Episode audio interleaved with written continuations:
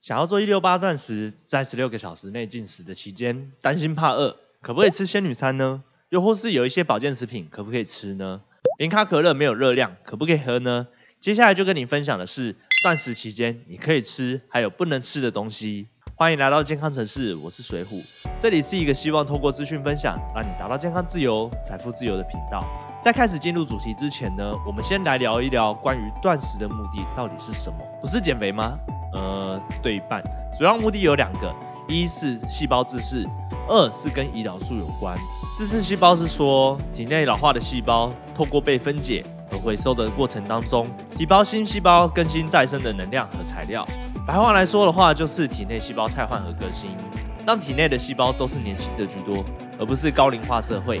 所带来的结果呢，就是让你的气色看起来更好，皮肤更好，看起来更加年轻水嫩。那断食的另外一个目的是什么？胰岛素又是什么意思呢？我们在减肥的时候，除了要看热量之外呢，还有一个东西叫做 GI 值。这个东西就是指，当我们食物吃进肚的时候，会有血糖的波动。GI 值越高，血糖波动的震荡就会越大，也就是胰岛素分泌的速度越来越快，越来越多。只要当胰岛素一直处在分泌的状况，你就不会有机会开始分解你的脂肪，而是囤积脂肪喽。而只要开始不吃东西的时候，当你体内的葡萄糖不够使用的时候，就会开始使用脂肪，产生酮体，并且代谢掉它。说到这边，应该可以知道断食和减肥的关系到底在哪里了，对吧？但是断食它只是一个关于减肥的一个加分手段，而不是一个主要方案。重点要怎么减肥，就参考我这一篇讲的饮食方案内容就可以了。那么究竟在断食的期间，可不可以吃仙女餐呢？诶，答案其实就藏在刚刚所说的，当体内的葡萄糖不够的时候，也就是胰岛素没有分泌这件事情里面了。其实几乎所有的食物都有所谓的 GI 值，即使是低 GI 的食物。都会让你的血糖波动，所以当你在断食的期间吃东西的时候，那就失去断食的意义了。既然断食期间不能吃任何食物了，那也有人提到，断食期间可以吃什么样的保健食品呢？喝什么样的饮料？诶，这个议题就很有趣了。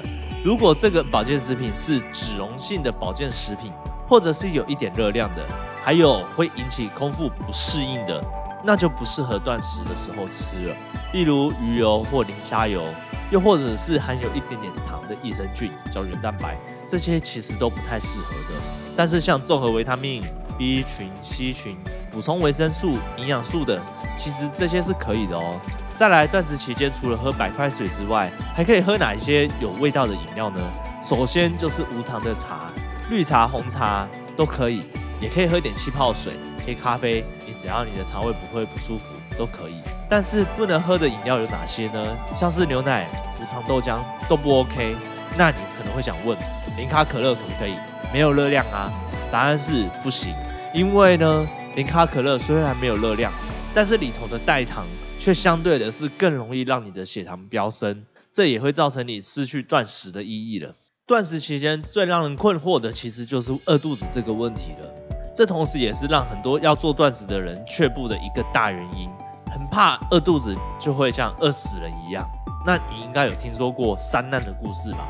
以一个正常人来说，你可以七天不吃任何的食物，但是却不能不喝水。也就是说，你要断食，基本上你只要是健康的，断不死你的。你如果说真的是饿到受不了的话，那你就还是不要这样做吧。另外，饿肚子其实还有一种假象。那是因为你还不习惯你不吃东西，所以你脑袋会收到一些讯号。只要你忍过十五分钟以后，你再问问自己是不是真的肚子饿了。如果觉得还好，那先恭喜你，你已经度过那空虚感的时段了。